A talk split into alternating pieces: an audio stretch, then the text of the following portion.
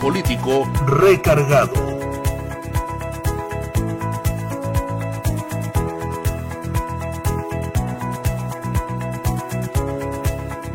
Las entrevistas.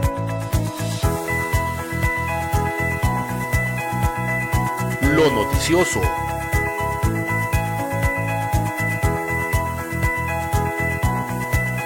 Lo más reciente.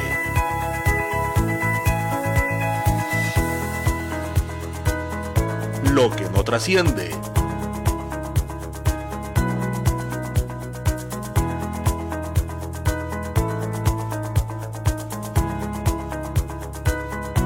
Aquí en AFN Político y algo más. Comenzamos. AFN Político Recargado. Hola, ¿qué tal? Muy buenos días, buenos días. Los saludo con el gusto y el placer de siempre.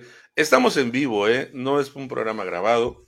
Estamos en vivo hoy, martes, martes que parece lunes, martes 26 de diciembre de este 2023 y esperando que haya pasado usted una excelente Nochebuena, un excelente día de Navidad, que haya recibido muchos regalos. Ya estamos de regreso, ya estamos de regreso porque hubo mucha política, hubo muchos temas, hay muchos temas todavía eh, pendientes, pues la actividad eh, no se detuvo, la actividad política el fin de semana eh, vaya, previo a la Navidad hubo mucha movilización, hubo mucho, mucho movimiento, vaya, el mismo 23, el sábado 23, estuvo en, eh, en, en, Rosarito, en la zona costa, pues, eh, Claudia Chainbaum en un evento público, pero tuvo además unas reuniones eh, privadas, pero además, pues, hubo mucho, mucha movilización, hubo mucho movimiento el mismo sábado. Se registraron finalmente las alianzas, las alianzas políticas, cómo van a ir a competir en la elección del próximo 24. Eh, aquí viene pues lo interesante y vamos a hablar sobre eso que ocurrió. Pero antes yo le doy la bienvenida a nombre de nuestra directora general, Dorelena Cortés, de todo el equipo de producción que hace posible esta transmisión. Ya estamos en Facebook, ya estoy revisando aquí la, la transmisión. Ya, ya estamos aquí en Facebook. Mire, ya eh, tengo por aquí incluso ya un comentario. Juan González. Juan, eh, muy buenos días y muy feliz Navidad, desde luego. Dice, buenos días, deseándoles que hayan pasado de lo mejor. Y Fernando ya aliviado, reciban un fuerte abrazo, todos sus mercedes. No del todo, no del todo, lo debo de admitir.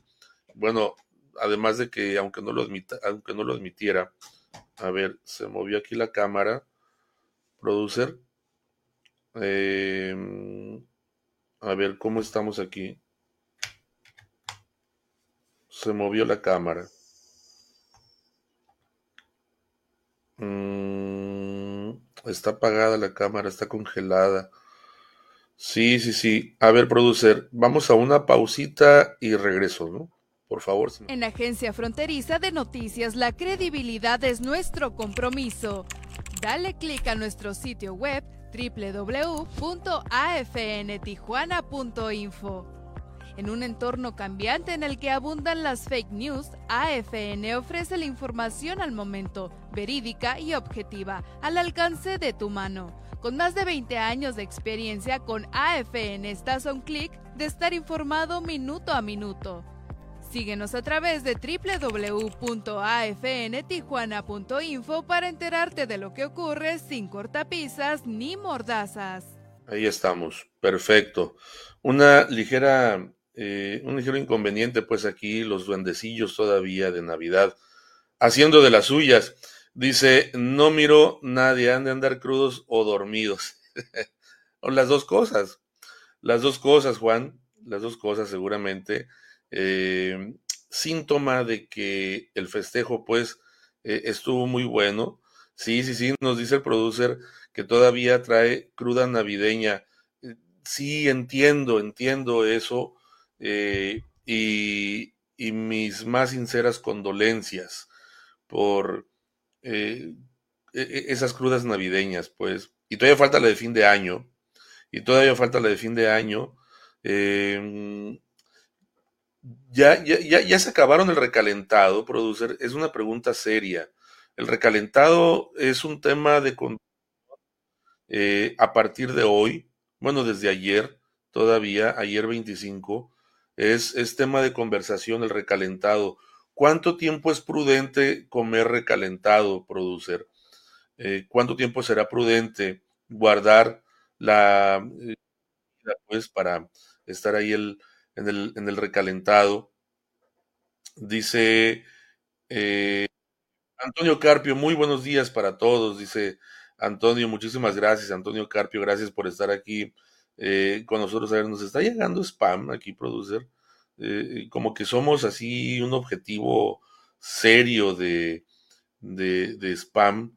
Vamos a tratar de, eliminarlo, producer, a ver si, si tú lo puedes por ahí mover. El, el spam.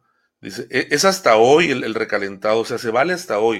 El recalentado ya fue ayer, ayer lunes, ayer 25, y hasta hoy todavía será permitido. Bueno, también, también de, eh, dependiendo, ¿no? Dependiendo de qué, qué, es lo que haya sido la, la, la, cena. Ahí está Juan González, pues que le responde Antonio Carpio. Eh, sí, sí, sí, yo admito también si ayer comí recalentado, pero, pero muy sabroso, la verdad. Muy sabroso. Espero pues que haya cenado eh, usted eh, muy, muy rico y sobre todo pues acompañado de la familia que haya recibido pues sus regalos, los que hayan sido, eh, los que haya usted pedido.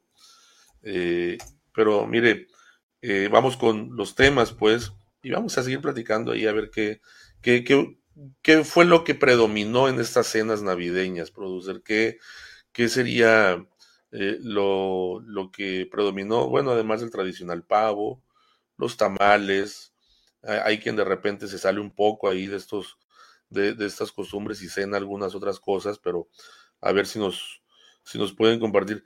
Jorge Robles Contreras Jr. nos dice que no recibe audio, producer. Si hay audio. A ver, yo sí estoy monitoreando y estoy, sí, sí estoy ¿eh? Antonio Carpio dice, intercambio par de piernas de pavo por cuatro tamales. ya se enfadó del, del pavo, Antonio. Ya, sí, sí hay audio. Eh, a ver, entonces aquí Jorge Robles no, no tiene audio. A ver, a lo mejor entonces es alguna ahí en su computadora, Jorge.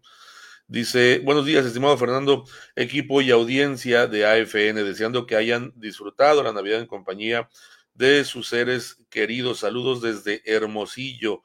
Qué bonita ciudad ahí, Hermosillo, me gusta mucho. Muy tranquilo todavía, todavía, muy tranquilo, Hermosillo. Un clima, en estas fechas, un clima increíble.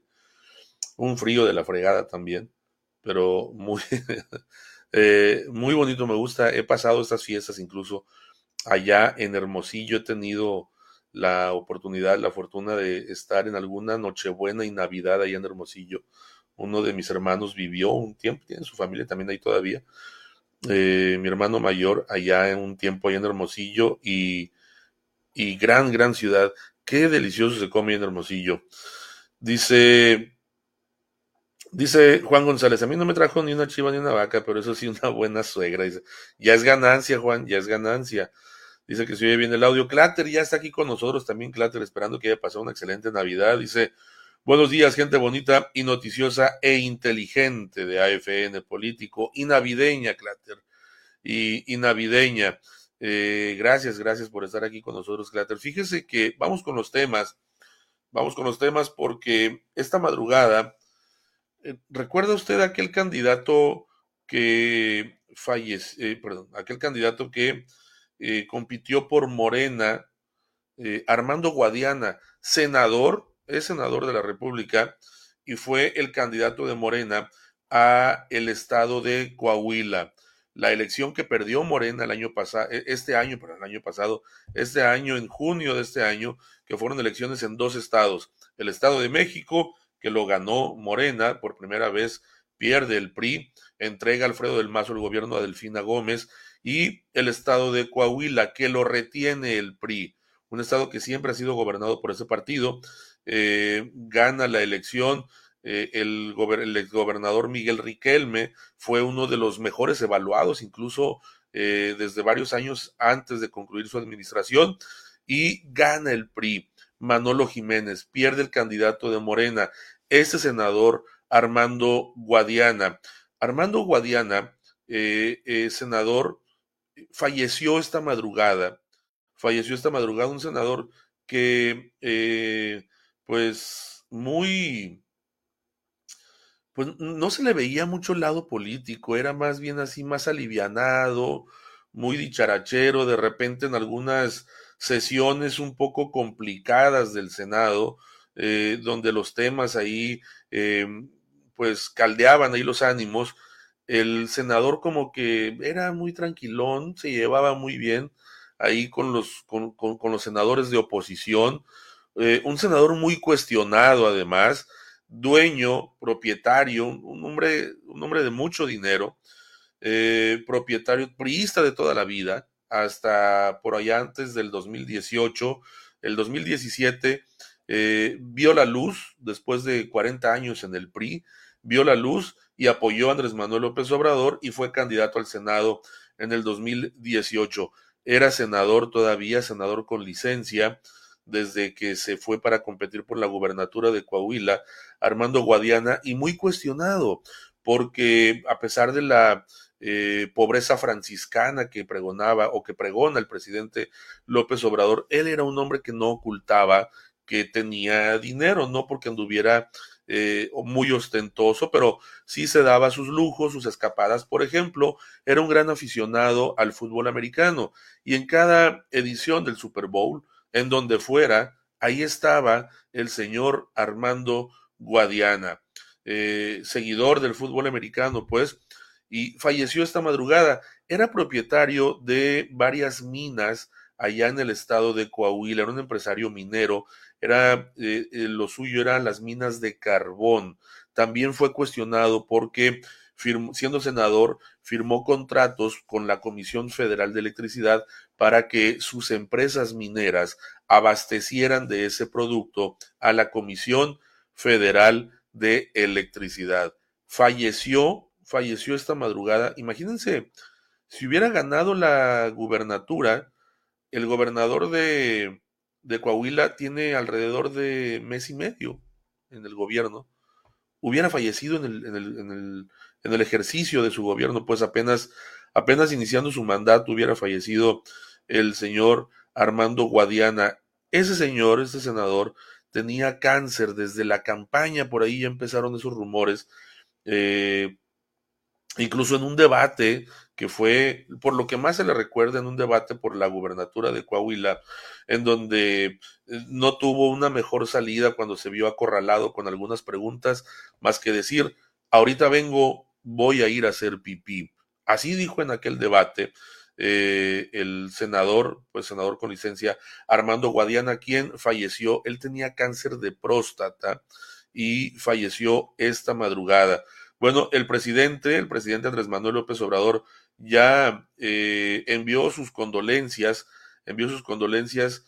Eh, él estaba bajo tratamiento en Houston, Texas allá fue donde perdió la vida, donde falleció, pues, a causa de el cáncer, el senador Armando Guadiana. Vamos a escuchar las condolencias, pues, que dio hace unos momentos el presidente Andrés Manuel López Obrador por el fallecimiento del senador por Morena por el estado de Coahuila. Em, a ver, ah, todavía no tenemos el video. Ok, ahorita, ahorita aquí va el, video. Eh, ahí veíamos una fotografía donde está pues ahí con el, con el presidente, un senador, eh, siempre con sombrero, siempre de traje y lo que usted quiera, pero infaltable, infaltable su tejana, el senador de unos bigotes también muy particulares. Eh, vamos a escuchar las condolencias del presidente Andrés Manuel López Obrador.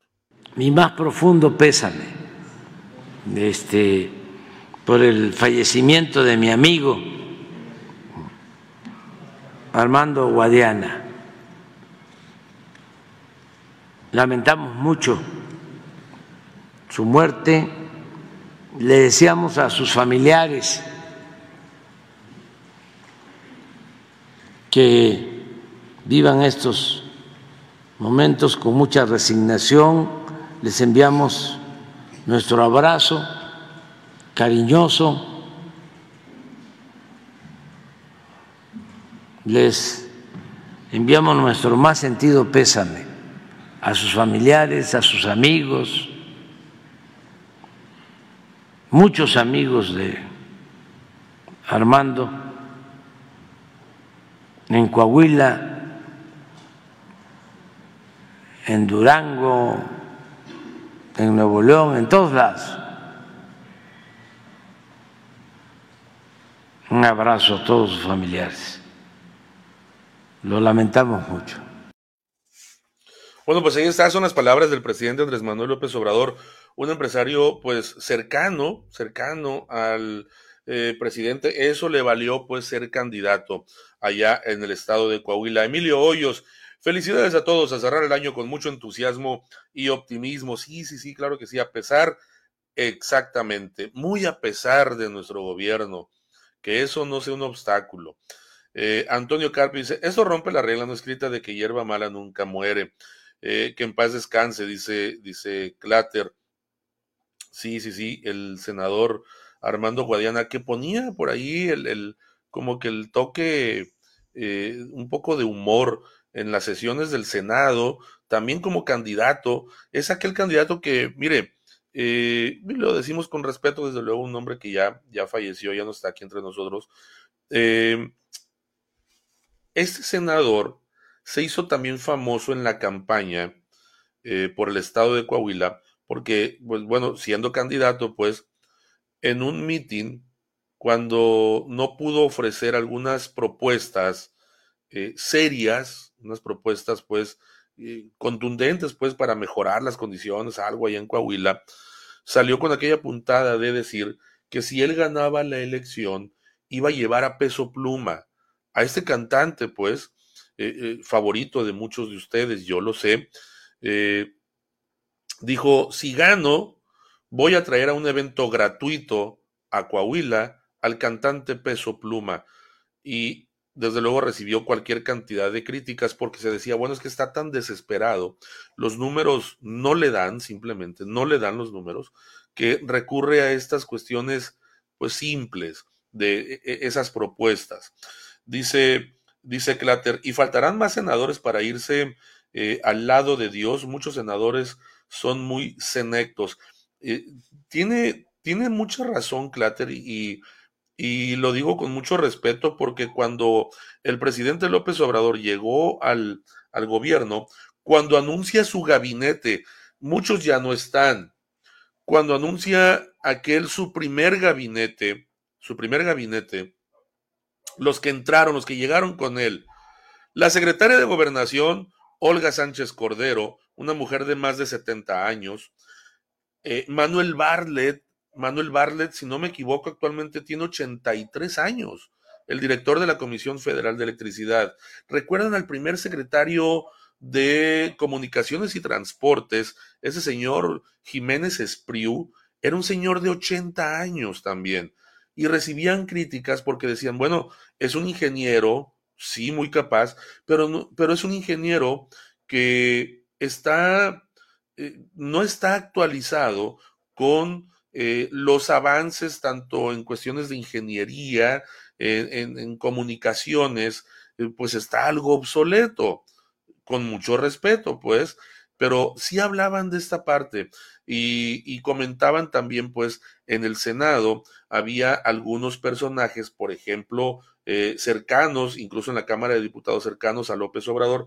Algunos ya fallecieron, está el caso de, Armando Guadiana, que no era necesariamente tan mayor, sino que fue la enfermedad. Pero recuerdan, por ejemplo, Porfirio Muñoz Ledo, Porfirio Muñoz Ledo, que ya falleció, un hombre eh, ya, eh, ya mayor, un hombre, fue quien le puso la banda presidencial, recuerdan, eh, Porfirio Muñoz Ledo como diputado. Él llegó como diputado al inicio de esta administración, llegó como diputado por Morena y lo nombraron presidente de la, Cámara de Diputados para que fuera él quien colocara la banda presidencial, aquella foto histórica donde el presidente López Obrador recibe la banda presidencial y eh, quien le coloca la banda es precisamente Porfirio Muñoz Ledo.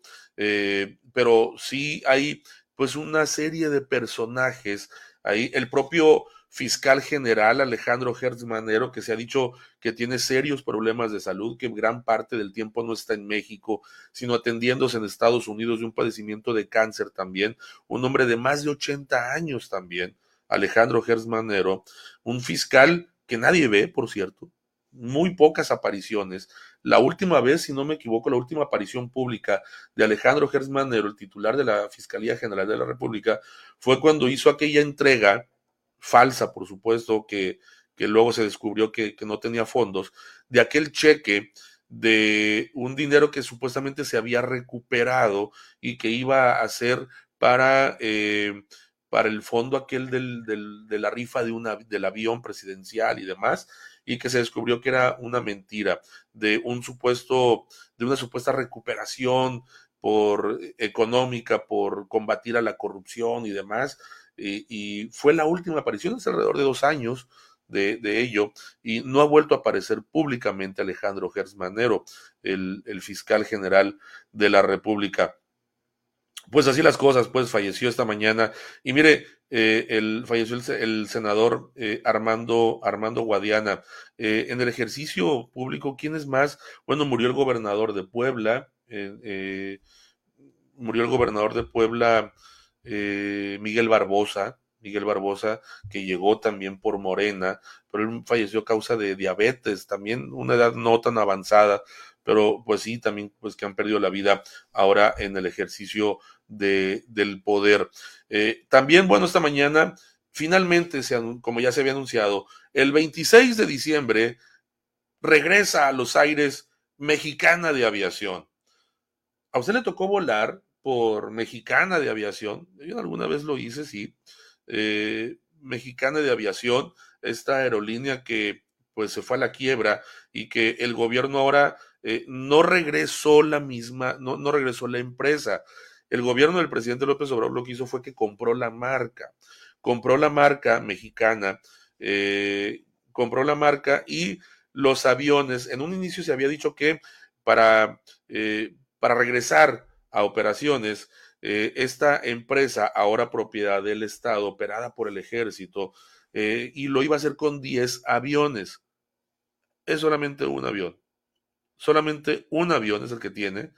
Y ya lo echaron a volar. Pero, pero no le fue tan bien, mire. Bueno, por fortuna no, no hubo un accidente. Hay que decirlo, por fortuna. Pero mire, hoy por la mañana despegó el primer vuelo de la nueva mexicana de aviación.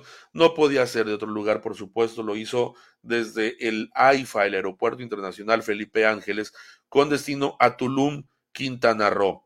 Así fue el despegue, así fue la salida histórica, como dice ahora para todo el gobierno. Todo es histórico, es inaudito, nadie lo había visto nunca, el despegue de un avión. Así salió el avión de Mexicana con destino del Aeropuerto Internacional Felipe Ángeles a el aeropuerto de Tulum, Quintana Roo. Así ocurrió, mire, vamos a ver.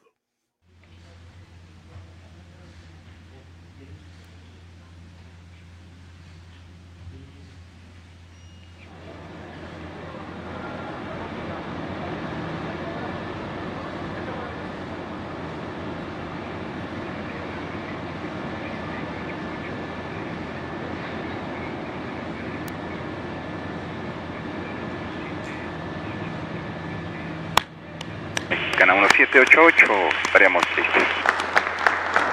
Mexicana 1788, pista 04 central, rueda posición y mantenga. En 120 decimal 5, buen vuelo y éxito. 1788, pista 4 central, autorizados al despegue. Para nosotros es un honor trabajar con ustedes. Mexicana siempre será la primera. 120 decimal 5, muy buena.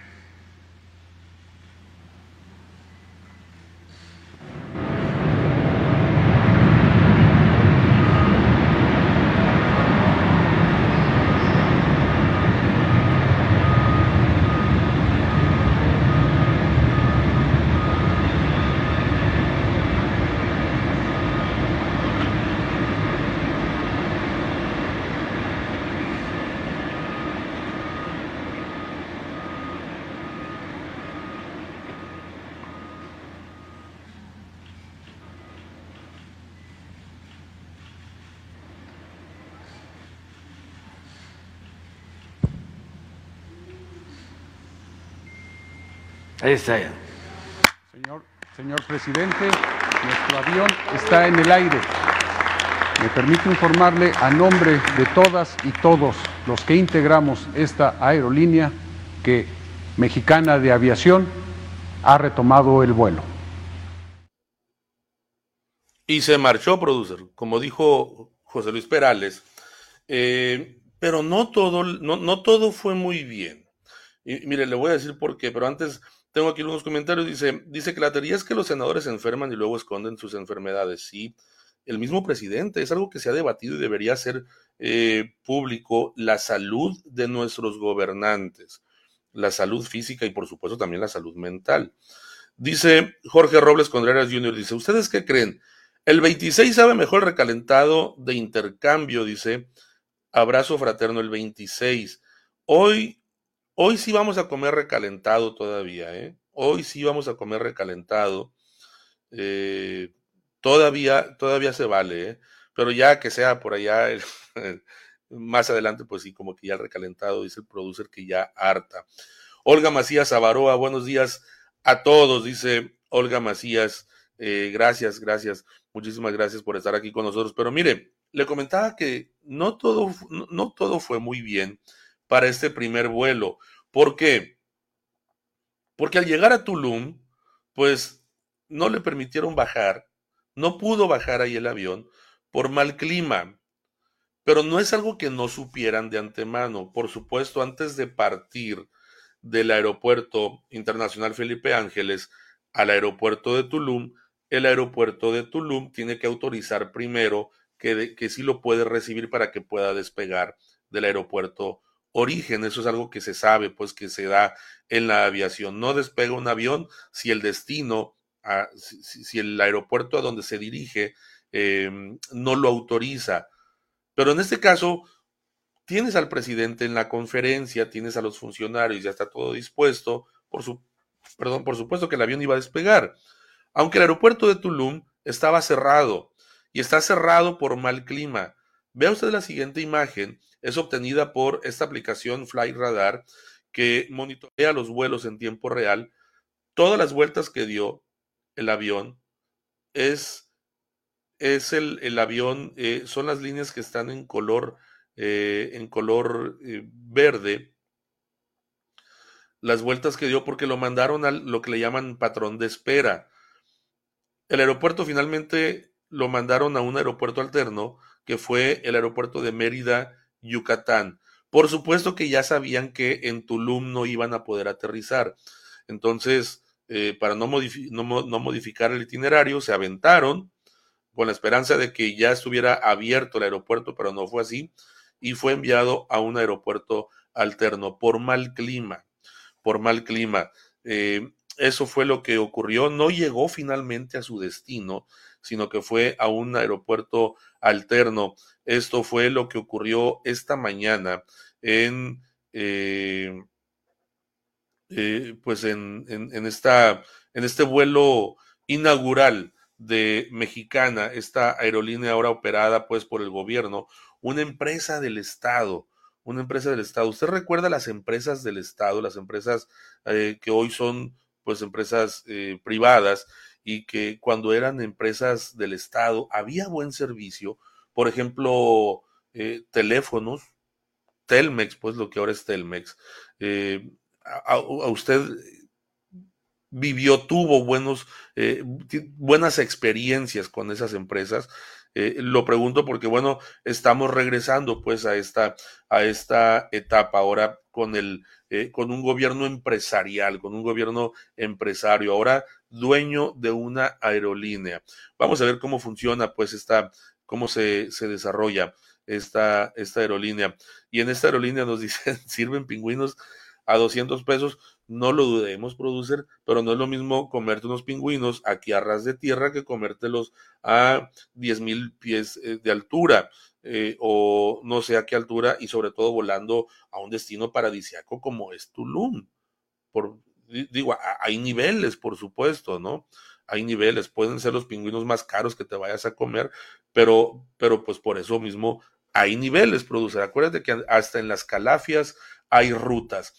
Y vamos a ver, pues, qué fue lo que dijo el presidente Andrés Manuel López Obrador al respecto sobre esta aerolínea, esa nueva aerolínea que dijo desapareció en la administración de eh, Vicente Fox. Y bueno, empezó, pues dio ahí un, un, breve repaso de lo que fue Mexicana de Aviación. Vamos a ver si ya tenemos listo el video porque es breve. Habló el presidente pues sobre esta, esta nueva aerolínea que es pues eh, mexicana, mexicana de aviación, que no es la empresa propiamente la empresa la que desapareció o la que desaparecieron, sino que ahora el gobierno la retoma pero solamente con el nombre y el dueño pues son e, es el propio gobierno, es decir, pues somos todos nosotros, producer.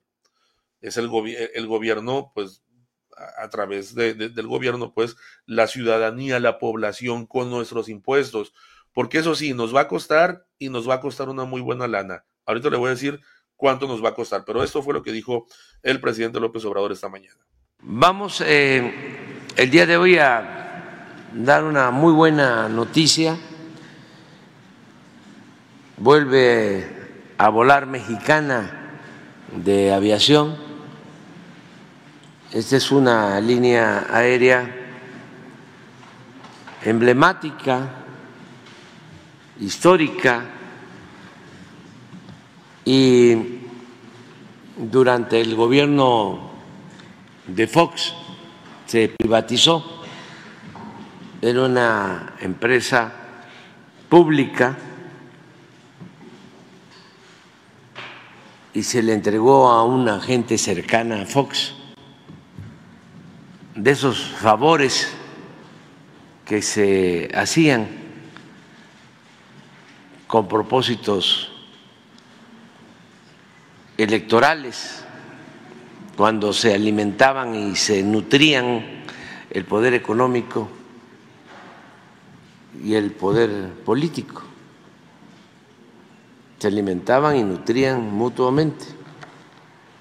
Entonces, eh, Gascón Azcárraga, apoyó a Fox en la campaña y cuando Fox llega a la presidencia le entrega Mexicana de Aviación.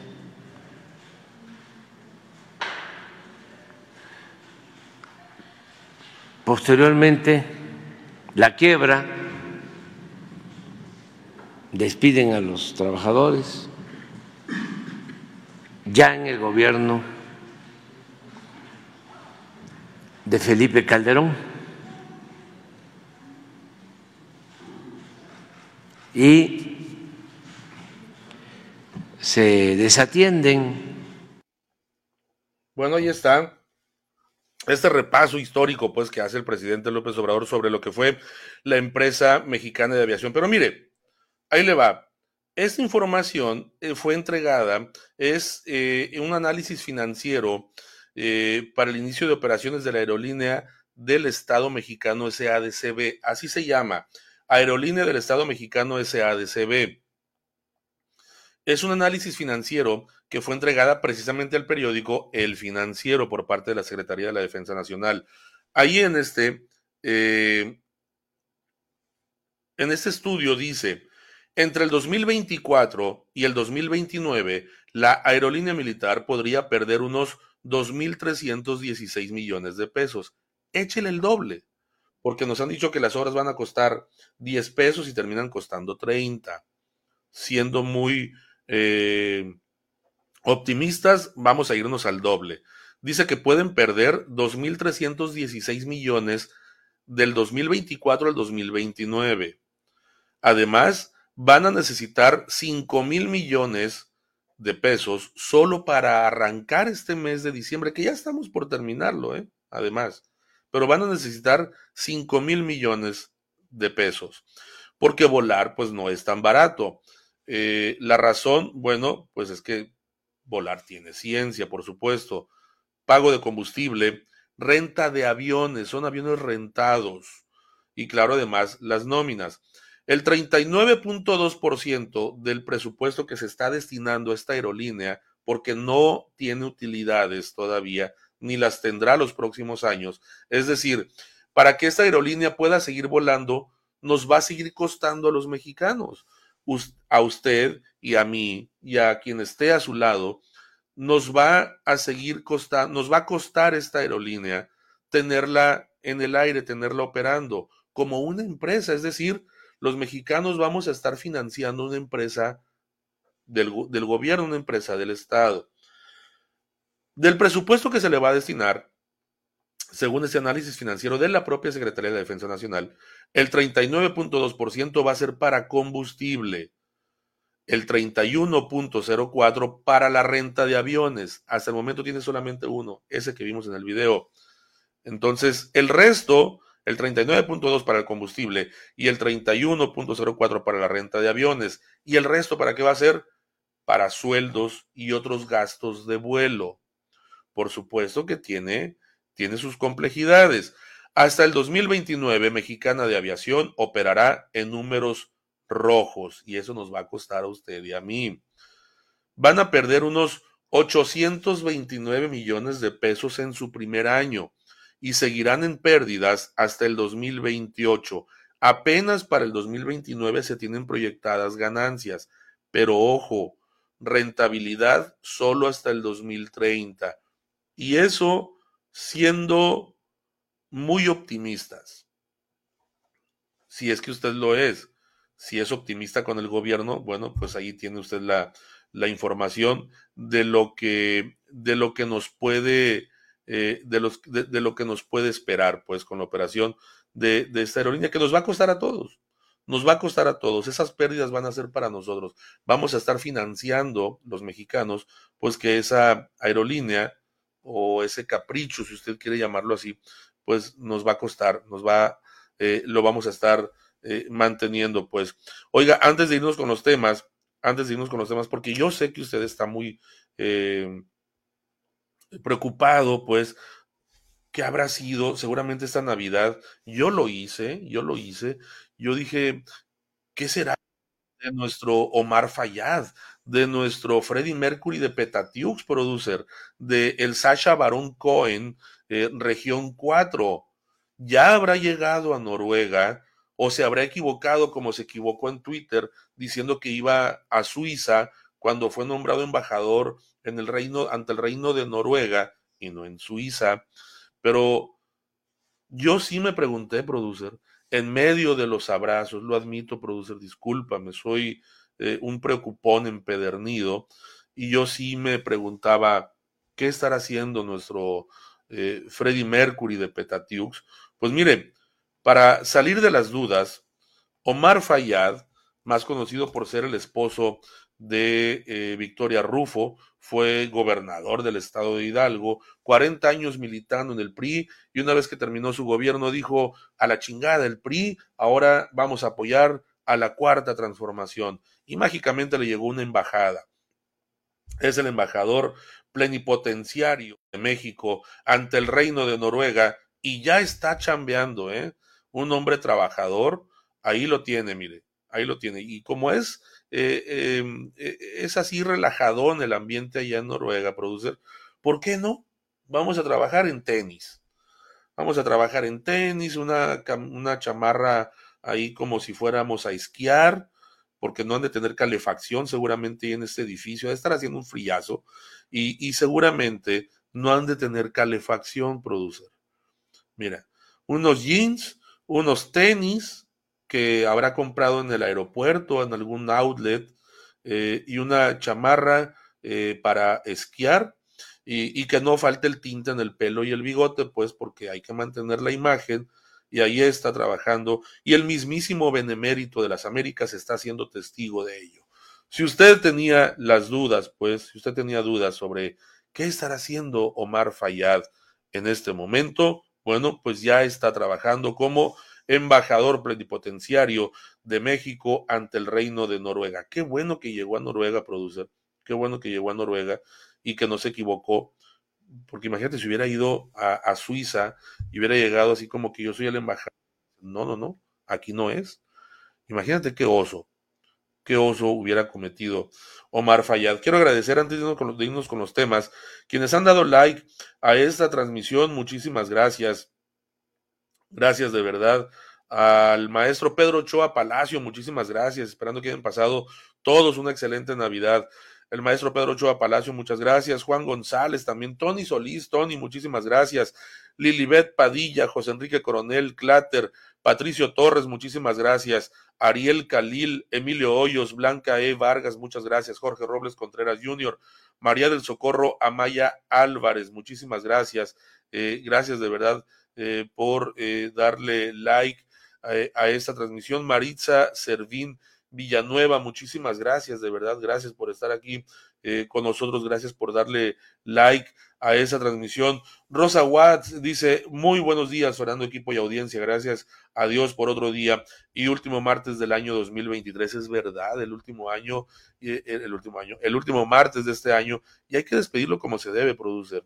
Eh, con alcohol, con alcohol, dice el producer, hay que despedir este último martes del año. Y mañana lo mismo con el último miércoles, después con el último jueves del año y así, así sucesivamente, pues eh, dice el, eh, dice el, eh, no, no, es que estaba viendo el presidente, dice el producer, iba a decir el presidente, pero no, dice el producer. Vamos con los temas, vamos con los temas porque vaya que hubo información. Mire, el fin de semana, bueno, los partidos políticos tenían hasta el día 24, hasta el domingo. Pero hombre, el 24, ¿quién piensa en trabajar? Nada más aquí en la agencia, por supuesto. El 24, ¿quién piensa en trabajar, producer? Nada más nuestra directora.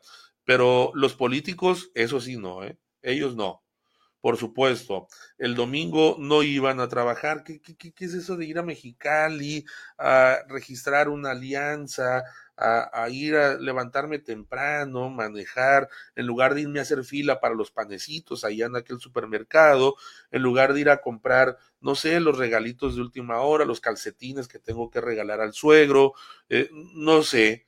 En lugar de hacer eso, ir a registrarme, pues no. Entonces, el día 24 de diciembre era el último día para que los partidos políticos pudieran registrar las alianzas para competir para la elección del próximo año, la elección del 2024. Lo hicieron el, día 23, el sábado, de última hora, pues, eh, o bueno, de penúltima hora, producer, vamos a dejarlo así, de penúltima hora. Ahí fue cuando registraron las alianzas. Y aquí viene lo interesante, mire, Resulta, resulta, dice, el, el, producer nos está diciendo en qué va a gastar su sueldo. Eh, el último sueldo del año, dice, pero no lo puedo, bueno, sí, sí lo puedo decir, dice que lo va a gastar en el cine. Va a ir al cine, no va a ir a otro lugar, va a ir al cine el producer. Eh, mire, ya se nos había dicho, pues, apenas unos días antes, la dirigente estatal del PRI, Guadalupe Gutiérrez Fregoso, había dado una declaración en el sentido de que el PES se une a la alianza. Entonces estábamos con que entonces va el PRI, el PAN y el PRD y se suma el PES. Y decíamos, bueno, está interesante. El PRI con una votación muy disminuida, el PAN, pues con la votación más alta de los tres, pero aún así también muy disminuida la votación del Partido Acción Nacional, y el PRD, que el PRD tiene tres militantes y de esos tres creo que nada más dos votan por el PRD. El otro anda ahí como que, el otro militante de los tres que tiene el PRD anda viendo así como que para ver a dónde se va. Tres militantes que tiene el PRD que tanto le puede aportar, pero bueno, ahí va en esta alianza en Baja California como van a nivel nacional. Pero de última hora empezaron los rumores de que el PES no se iba siempre con la alianza, de que el partido Encuentro Solidario, este partido que es una franquicia que tiene Jorge Hanron, Jorge Hanron hay que decirlo, es el dueño del PES. uno de sus hijos es el dirigente estatal, tiene a uno de sus hijos que es regidor en Tijuana, bueno, pues es el dueño del PES, con quien van a negociar. Él fue el candidato, eh, el candidato eh, de ese partido al gobierno estatal hace dos años, fue el candidato a la gubernatura hace dos años, y con una votación impresionante, porque solo, solo, sin una estructura de partido, sino que con una estructura del propio Jorge Hank, llegó a un muy respetable segundo lugar. En primer lugar, bueno, la gobernadora Marina del Pilar ganó fácilmente la elección, pero en un segundo lugar, en un segundo lugar, no muy rezagado, quedó Jorge Hank Ron. Jorge Hank Ron para eh, una elección muy accidentada como lo fue hace dos años para el Partido Encuentro Solidario, con, donde cambió de candidatos cualquier cantidad de veces. Tuvo tres o cuatro candidatos a la alcaldía aquí en, en, Mexicali, es decir, entraba uno, no le gustaba, luego renunció, entraba otro. Recuerdo que la primera que entró, una exdiputada, eh, duró algo así como 10 días como candidata, luego renunció y asumió un doctor que decía que iba a la campaña una pareja, una campaña, una, una, campaña que iba a ir con su pareja, que los dos iban a gobernar y demás, y no duró más que tres doritos. Luego llegó otro, una hija de Leisaola fue propuesta y demás. Bueno, todo un, un, eh, un, un movimiento eh, muy, muy atípico, extraño incluso, en el Partido Encuentro Solidario, y pese a todo, pese a todo, Jorge Hank obtuvo la segunda votación más alta. En un tercer lugar, pero muy rezagado, muy rezagado quedó el Partido Acción Nacional con esa malísima candidata, con esa pésima idea que tuvo Marco Cortés y que muchos panistas no acompañaron, que fue la candidatura de Lupita Jones. Bueno, estábamos en eso, esos tres partidos en donde, pues sí, el fuerte era el Partido Acción Nacional, ¿Por qué? Porque el PRI hace dos años apenas, apenas alcanzó el 3% de la votación. Se fue a un quinto lugar el PRI con Enrique Acosta Fregoso, este personaje impresentable y que llega a ser candidato, un candidato malísimo, malísimo, que le dio la, la estocada final, pues, a el Partido Revolucionario institucional. Por ello es que el PAN es quien resalta en esta alianza, al menos en Baja California. Y decíamos, bueno, los eh, varios miles de votos que logró Jorge Hank sumados a esta alianza, pues sí suena una buena competencia para Morena, por supuesto, y sus aliados. Sin embargo, de última hora algo pasó. El PRD, de forma inexplicable, se sale de esta alianza se sale de esta alianza, donde creo que quien pierde no es la alianza. El PRD no le aporta grande, gran cantidad de votos a esa alianza. Quien pierde es el PRD. ¿A quiénes va a proponer? El PRD va a ir solo en la próxima elección. ¿A quiénes van a proponer? Por lo que veíamos en una conferencia de prensa que vamos a ver más adelante, eh, sería al propio Jaime Martínez Veloz. Pero Jaime Martínez Veloz, un candidato que ha perdido todas de todas. Mal para el PRD, pues, este panorama. el, el PES también, el Partido Encuentro Solidario de última hora, se cambia y no va con la alianza, sino que va con Morena. Y eso lo hizo saber el mismo sábado, muy temprano, en este meeting que tuvo allá en, eh, en Playas de Rosarito, la precandidata presidencial Claudia Chainbaum. Claudia Chainbaum adelantó que el PES se va en alianza con Morena.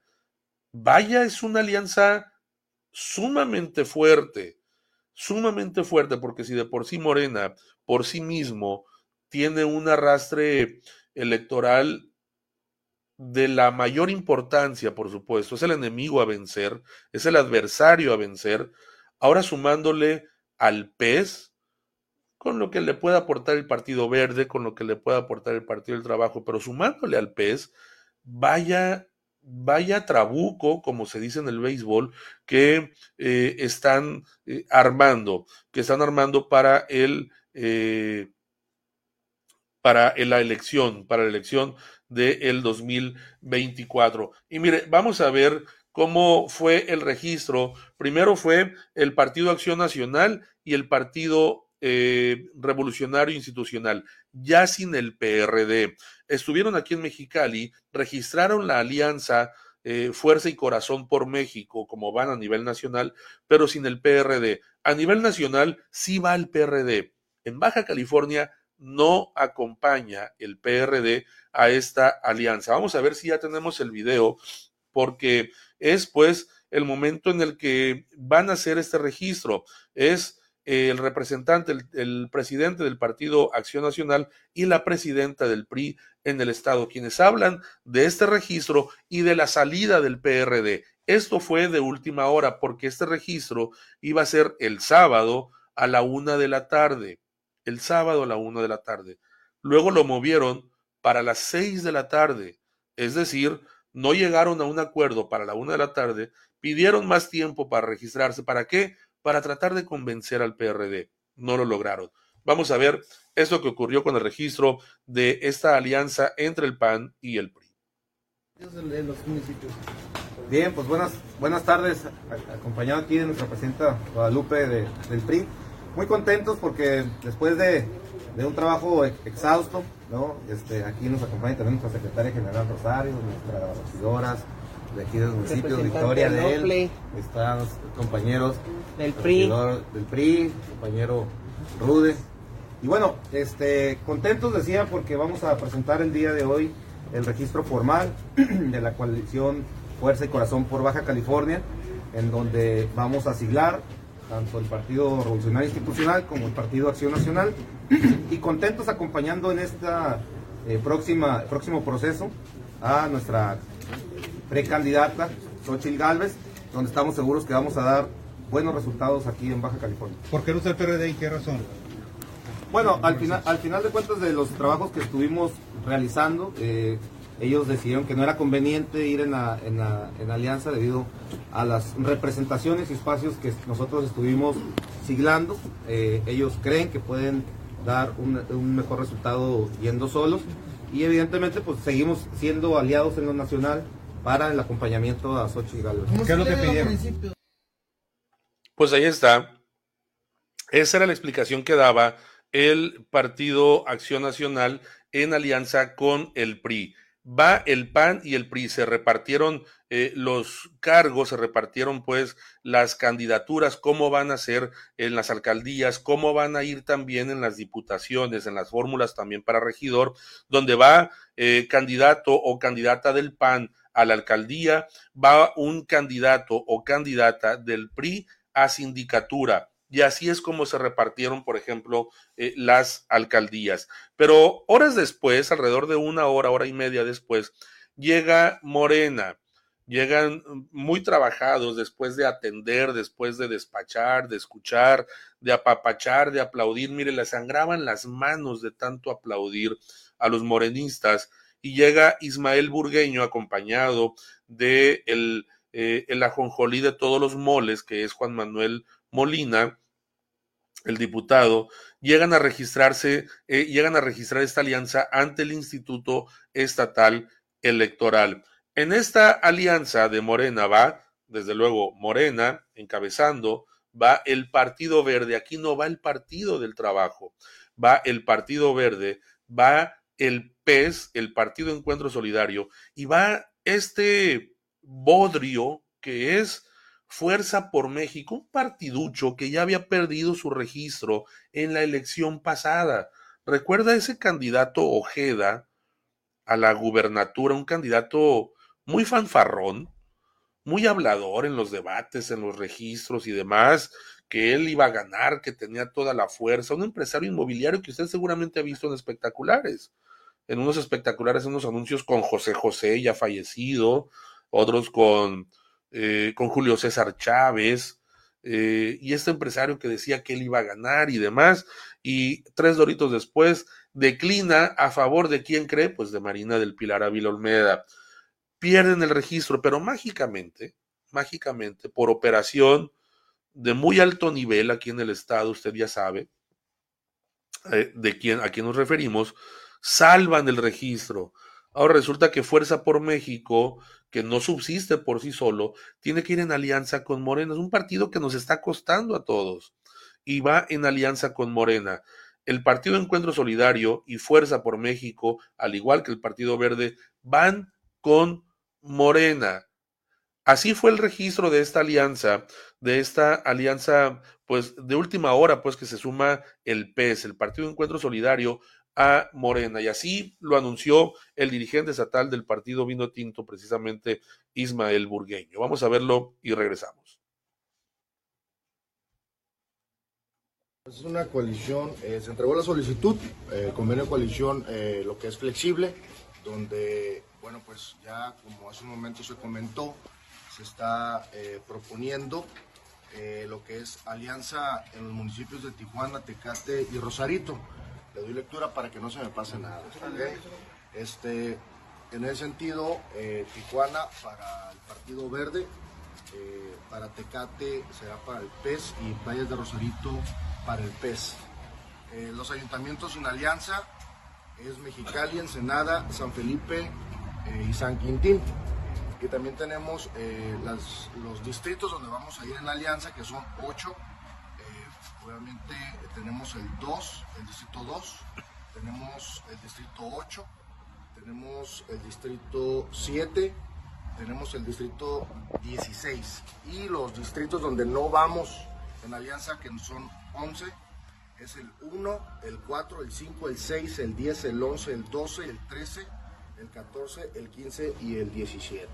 Obviamente esta alianza flexible pues la comprende Partido Verde, eh, PES y Fuerza por México y obviamente pues Morena siendo la primera fuerza política.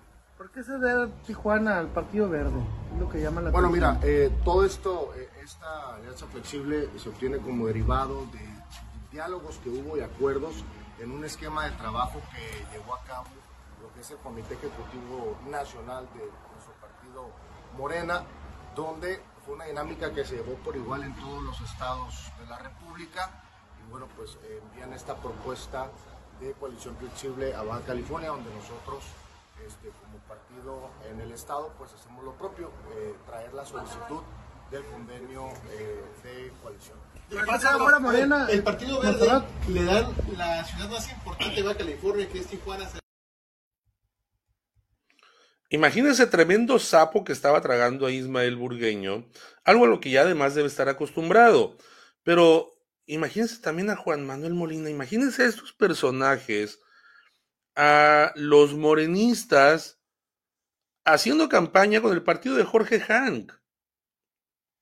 Lo que tanto, eh, vaya, Jorge Hank, que sería la figura de lo que tanto repudian en Morena, de lo que tanto critican en Morena, ahora resulta que van en campaña con ellos.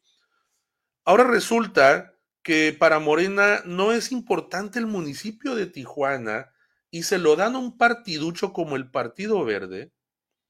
¿Qué cosas hay que ver en la política, no cree? Morena, con todo lo que se nos dice que Morena arrasa, que Morena tiene garantizado el triunfo, que Morena eh, tiene ganada la elección, que va a ser un mero trámite la elección del 2024, tiene que recurrir a estas alianzas impensables. Los de Morena se burlaban tanto y criticaron tanto esta alianza contra natura de el PRI y el PAN. ¿En serio tienen esa cara dura para aceptar que les impongan al Partido Verde con un candidato a la presidencia municipal de Tijuana, el municipio más importante en todos los sentidos, en lo económico, en lo electoral, lo político, lo que usted guste, el municipio más, el que más le importa a cualquier partido tener el control, se lo están entregando al Partido Verde. Tanto tiene que ceder Morena, pues no que están a toda madre. No nos han dicho que, que Morena va a arrasar la elección, que los números indican, que las encuestas indican que Morena tiene más del 50% de intención de voto, que tiene el triunfo garantizado, que van a aplastar al PRI, al PAN, al PRD, a cualquiera que se les ponga enfrente. ¿por qué entonces tienen que recurrir a, e, a ceder, ceder su principal espacio de poder, que es la alcaldía de Tijuana, cederla, desde luego ellos lo van a seguir controlando, pues procederla a un partiducho como el Partido Verde y aceptar al Partido Encuentro Solidario, al partido de Jorge Hank.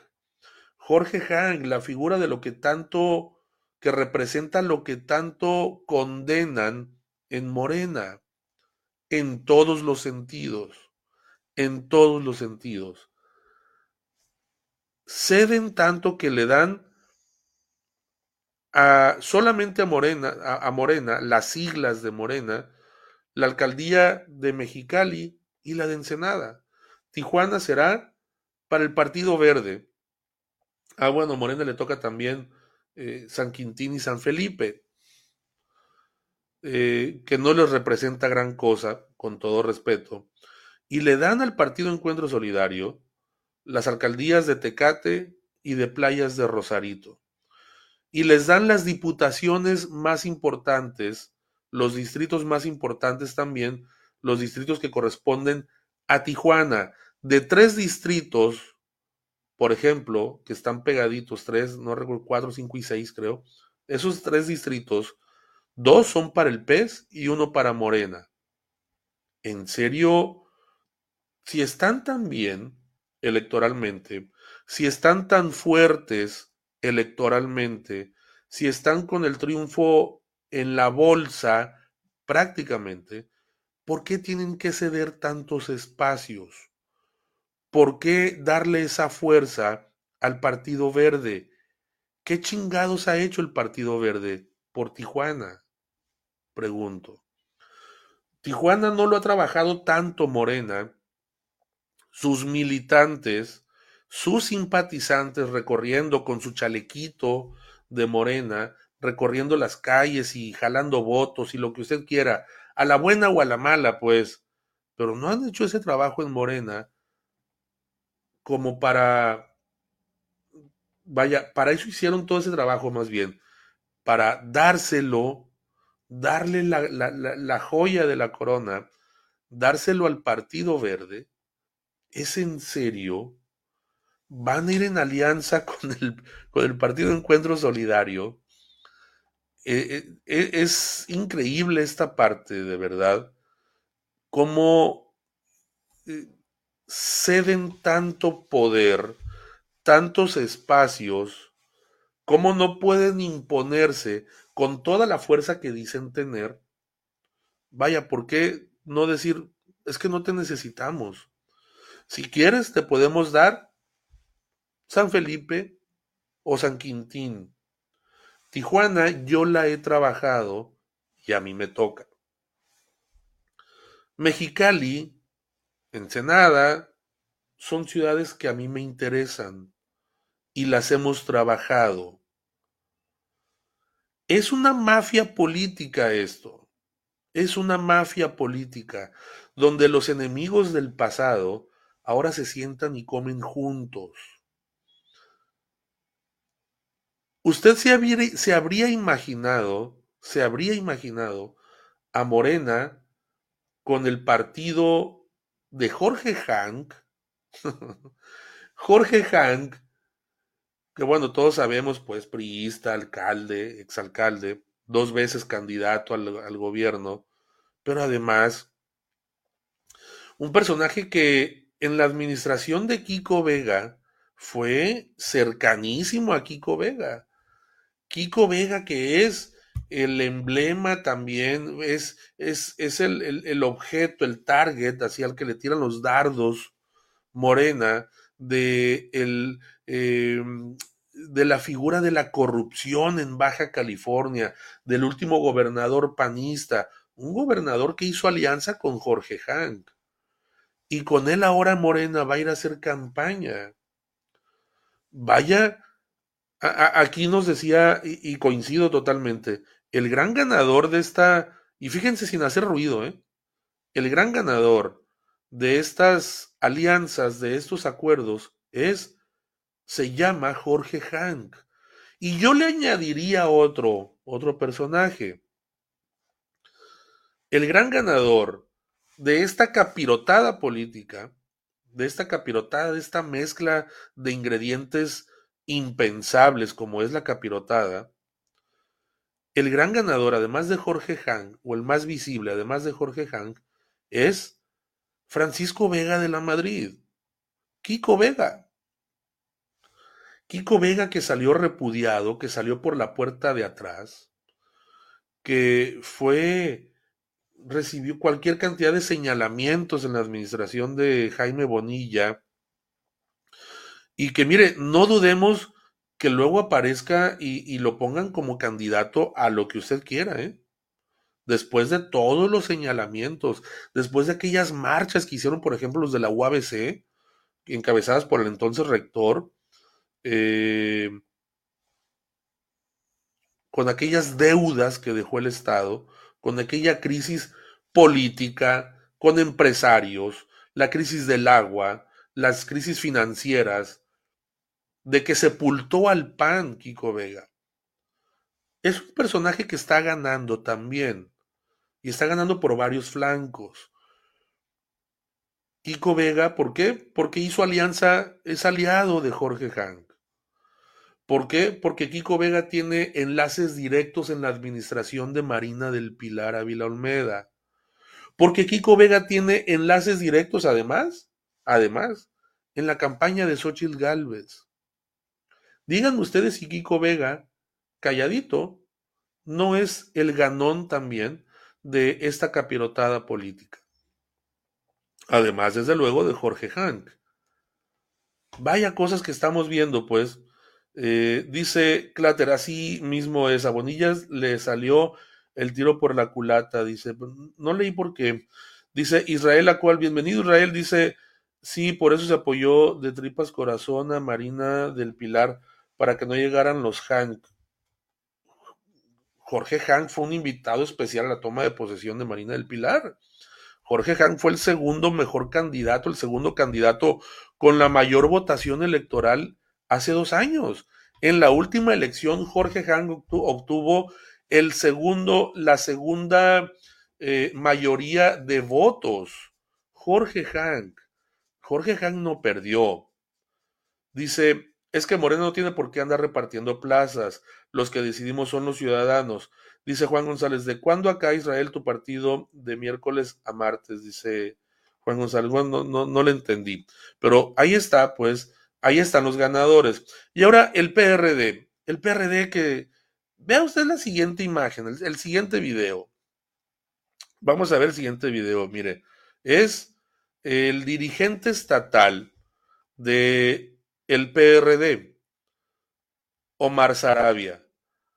Vean ustedes, ahí está a un lado. No sabemos si estaba despierto, si, si, estaba dormido, pero pues, ¿qué imagen le da al PRD?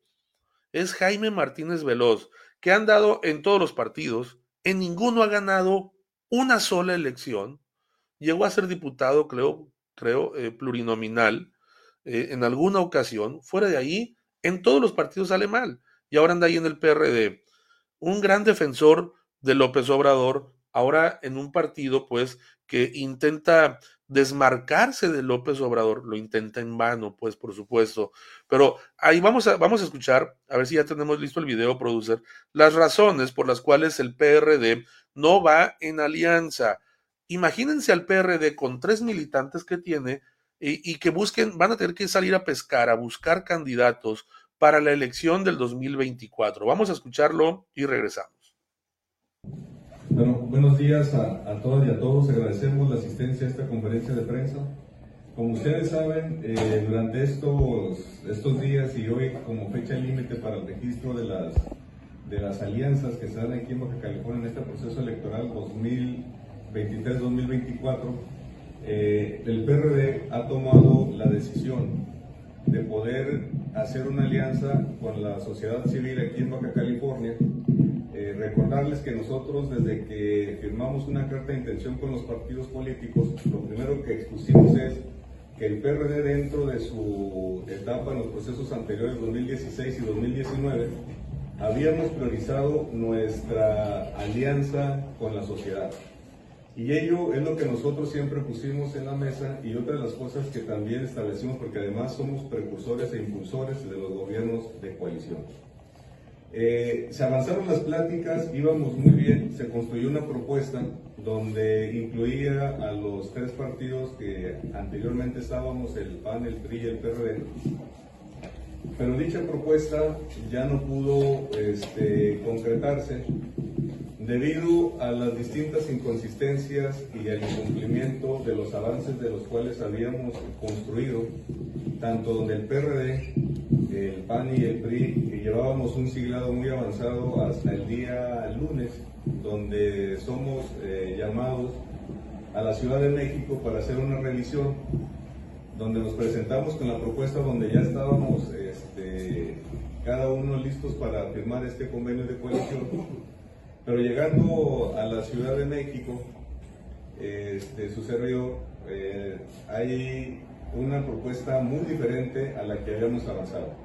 A lo cual nosotros pedimos eh, continuar con una revisión los dirigentes estatales, regresamos a Baja California, donde nos hacen llegar una propuesta de, cómo pudiéramos construir el frente eh, o la alianza aquí en Baja California de los tres partidos y en la cual cuando nosotros revisamos esa dicha propuesta que nos hacen llegar, que en un momento se las haremos circular, que es esta, y les estaremos entregando a cada uno de ustedes para que la conozcan.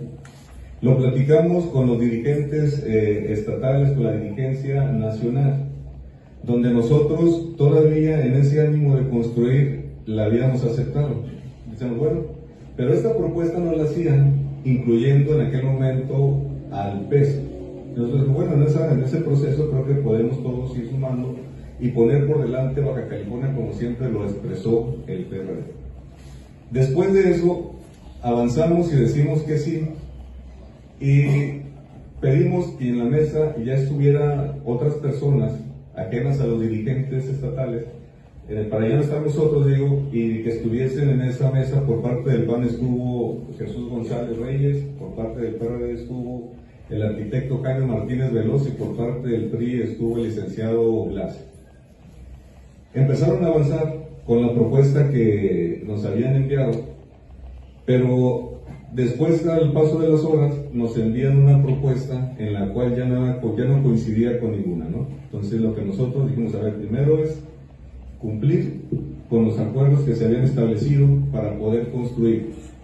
Pero algo muy fundamental con lo que empecé esta conferencia de prensa. Nosotros habíamos dicho, nuestra alianza siempre tendría que ser con la sociedad civil. En el 2016 postulamos la mayoría de las candidaturas a ciudadanos, en el 2019 lo hicimos y en este proceso también estábamos, y en el 2021 lo hicimos y en este proceso... Pues ahí está, miren, resumidas cuentas, porque dice el PRD, insiste, lo dijo como 27 veces en, en, en 10 minutos, el dirigente estatal Omar Sarabia, que porque el PRD va en alianza con la sociedad y porque el PRD va en, alianza con la sociedad. ¿Por qué? Porque no tienen militantes, porque tienen una base muy reducida. Dicho con todo respeto, pues, no tienen quienes, a quienes puedan competir, por lo tanto tienen que recurrir a perfiles externos que no militan, pues, en el PRD o que no militan en partido alguno porque no tienen fuerza, no tienen representatividad. ¿Sabía usted que hay una diputada por un distrito de Tijuana, diputada plurinominal, sobrina además de la persona que estábamos escuchando, el dirigente estatal del PRD? Es diputada federal, es una joven, una jovencita. Dígame usted si la conoce, si ha hecho un trabajo destacado como diputada federal. El PRD se está dando un balazo en el pie. ¿Usted cree que el PRD va a alcanzar el mínimo de votación requerida en la próxima elección? El PRD, vaya, es el gran perdedor en esta elección. En esta elección que viene. El PRD, dice, dice aquí Rosa Watts, sus militantes caben en un elevador. Y, y puede hasta sobrar espacio, ¿eh? Puede hasta sobrar espacio. No eh, no hay una garantía, no hay una garantía, disculpe usted, eh, algo que, que nos haga suponer que el PRD va a hacer un papel destacado en la próxima elección. Se ve una elección para el PRD, se anticipa una elección destinada al fracaso. Si en alianza estaba complicado, ahora imagínense el PRD solo, solo. ¿Y eso por qué? Por pedir más distritos de los que realmente puede aportar con su militancia, con su votación. Hay que decirlo, el PRD no ha tenido fuerza. El PRD no tiene la última diputada que tuvo el PRD y que jugó con Morena. Bueno, en su tiempo jugó con el PAN y luego después ya se fue a Morena. Eh, fue eh, Rocío López Gorosabe, ahora que quiere ser alcaldesa de Ensenada por Morena. Fue la última diputada del PRD. Llegó a tener representación en, el Congreso local, sí llegó a tener representantes, había perredistas en cabildos, había diputados, uno o dos en algunas legislaturas pasadas. La última fue Rocío López Gorosabi desde desde su llegada en los últimos tres años de administración de Kiko Vega. Rocío López Gorosabe, la única diputada local que llegó por el PRD en, por última ocasión aquí, llegando se sumó a la fracción del PAN, porque era la mayoría y salió, fue de las que aprobó aumentar el periodo de gobierno de Jaime Bonilla.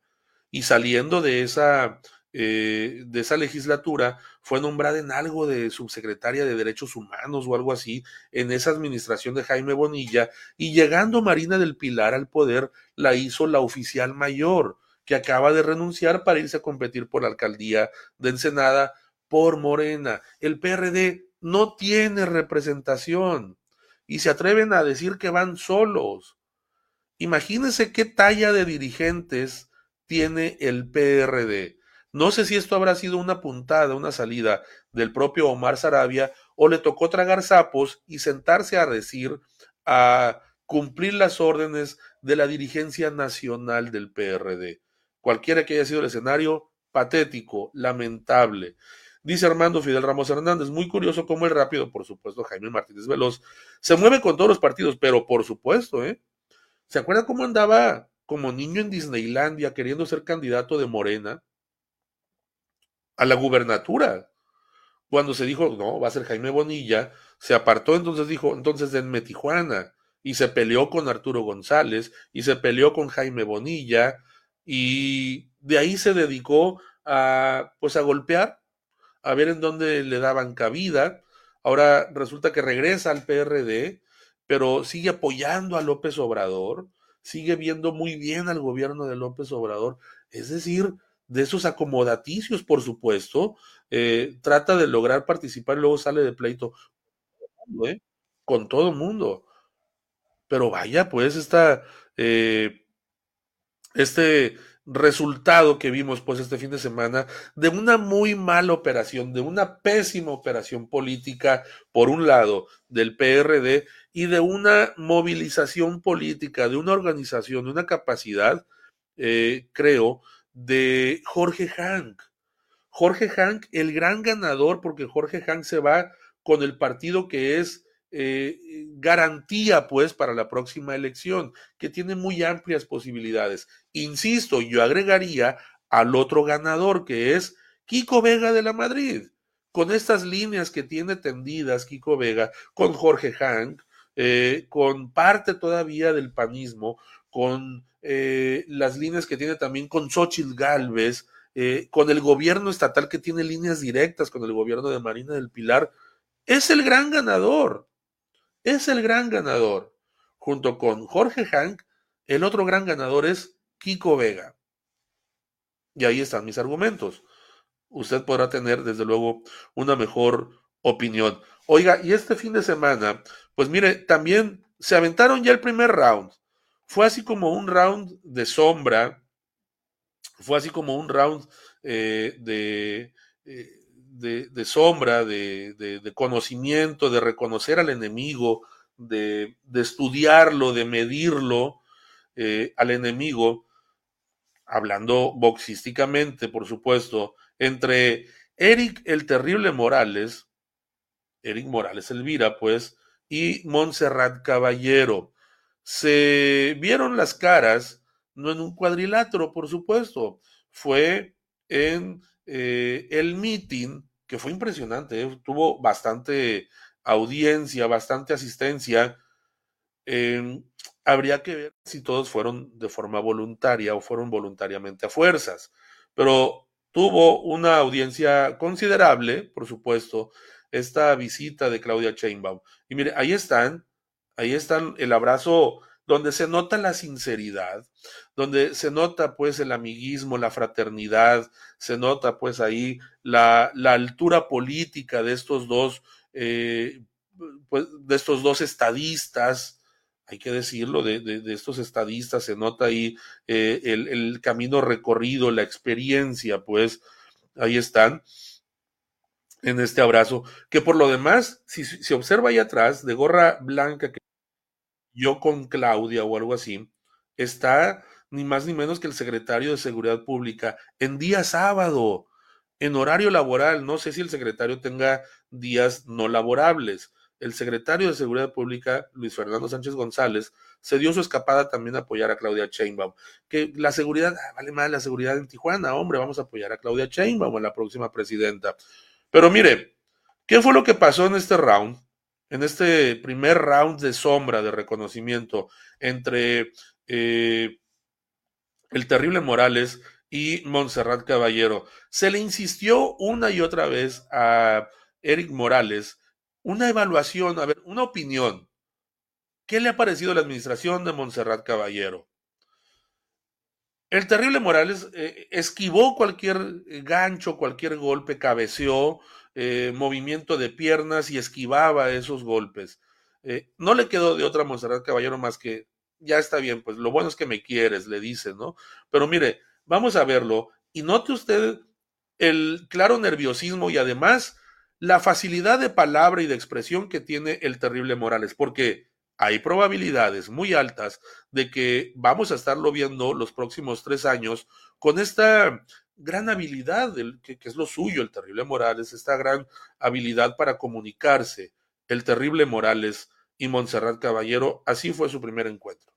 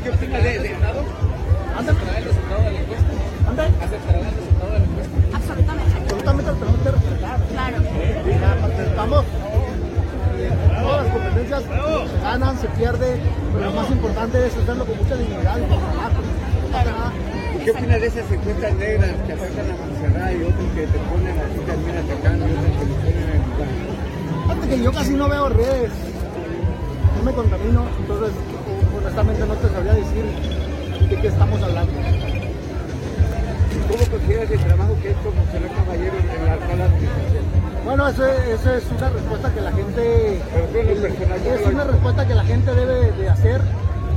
Su servidor no, no es quien para decidir lo que ella hace bien o hace mal. ¿no? Hay,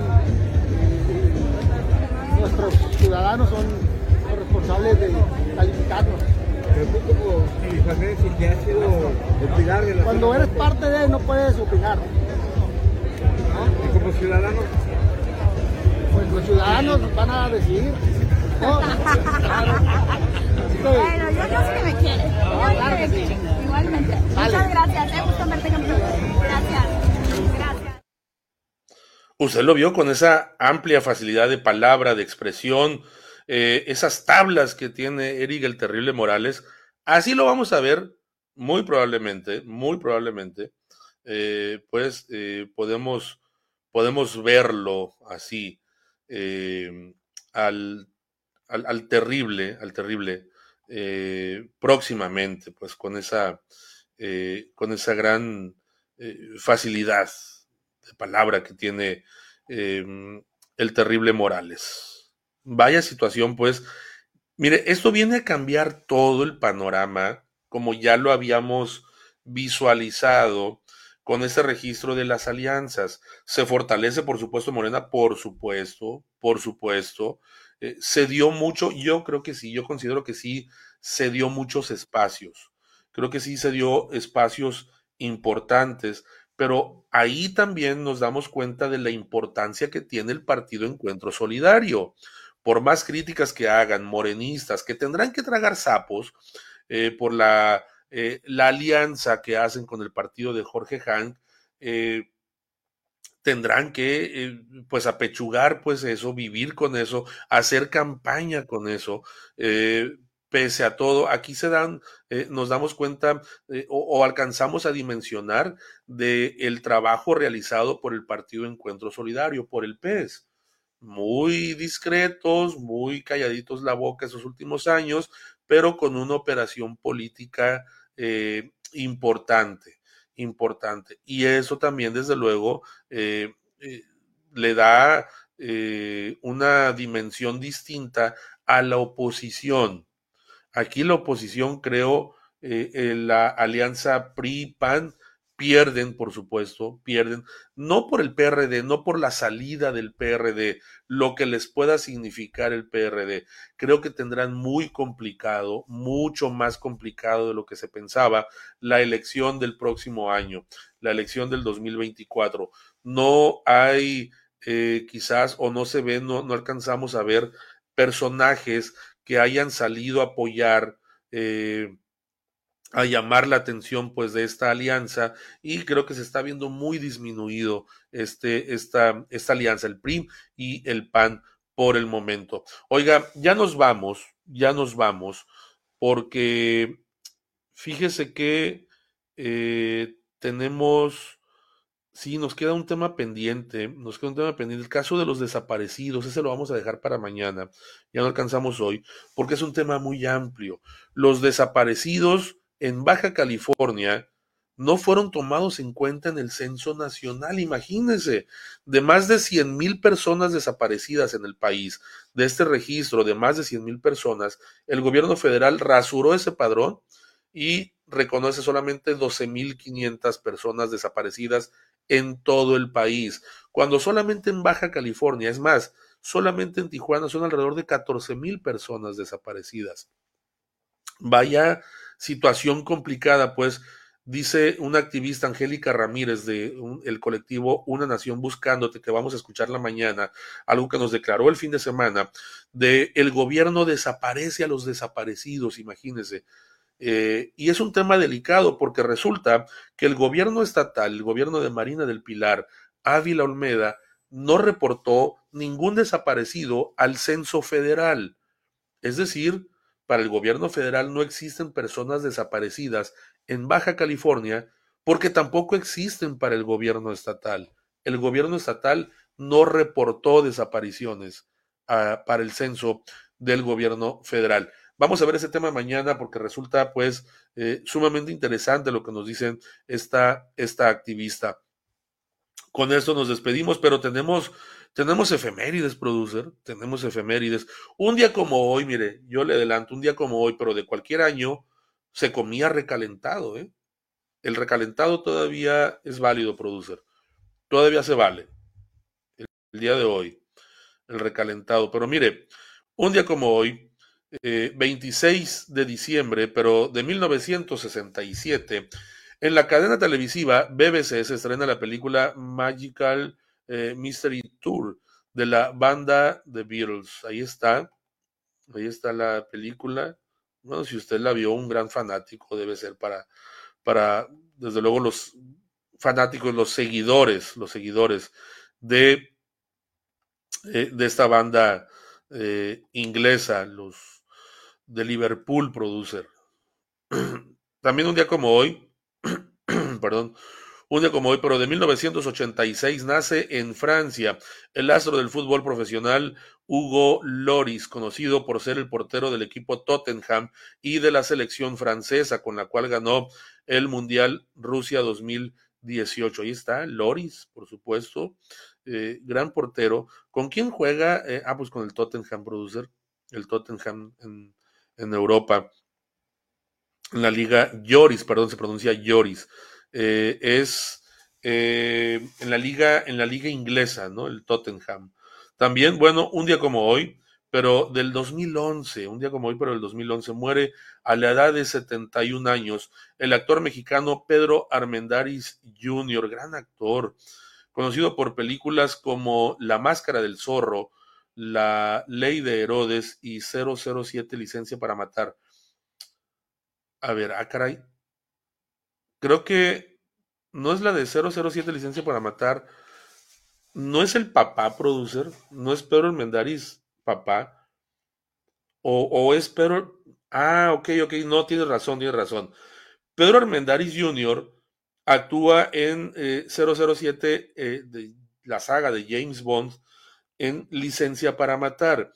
El papá, Pedro Armendáriz padre, pues, actuó en em, Desde Rusia con Amor, se llama, aquella entrega, pues, e-, esa película eh, Desde Rusia con Amor con eh, de, James Bond, que se dice que a raíz de esa película, en la grabación de esa película, eh, habría contraído cáncer por una zona donde se filmó, donde se filmaron muchas escenas en donde estuvieron presentes muchos actores que también padecieron esta enfermedad y que ahí se habría, ahí pudiera haber obtenido cáncer porque se descubrió que era una zona radiactiva.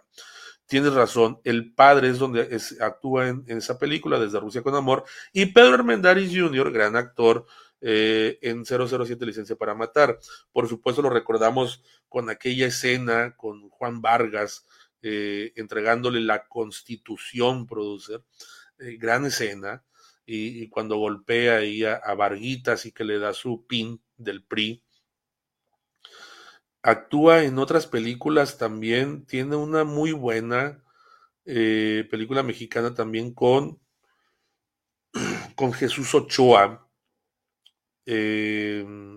algo con un con de la temática ahí de Cupido, algo así pero muy, muy buena. En fin, eh, gran actor, gran actor, el gran Pedro Armendáriz, eh, que tuvo también su racha de comedia, ¿eh? un actor muy serio, muy, una personalidad muy fuerte, pero que manejaba también la comedia y, y se le daba muy bien. Pedro Armendáriz Jr., gran actor. Con esto nos despedimos. que aproveche usted el recalentado, aprovechelo, yo sé lo que le digo Abríguese bien, por supuesto, y lo esperamos hoy a las 13 horas, la una de la tarde, con mi compañera Keila Buzos, una edición más de AFN Noticias, una actualización de toda la información. Yo lo espero el día de mañana, mañana miércoles, de eh, mañana miércoles con AFN Político, una edición más de AFN Político, eh, AFN Político Mágico Musical, producer, y achacoso. Vamos a, vamos a dejarlo en esos términos. AFN político, mágico, musical y achacoso. Lo espero el día de mañana, pues, para una edición más. Y a nombre de nuestra directora general, Doralena Cortés, de todo el equipo de producción que hace posible esta transmisión, le damos las gracias y lo invitamos para que siga pendiente, siga bien informado en todo momento y en todo lugar en www.afntijuana.info, nuestro portal por su atención. Muchísimas gracias, muy buenos días y muy buen provecho. AFN Político Recargado.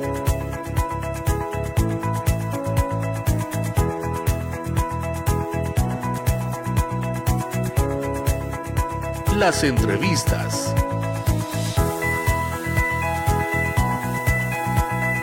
Lo noticioso.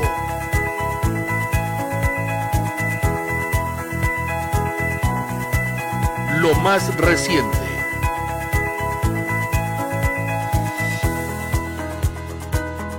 lo que no trasciende.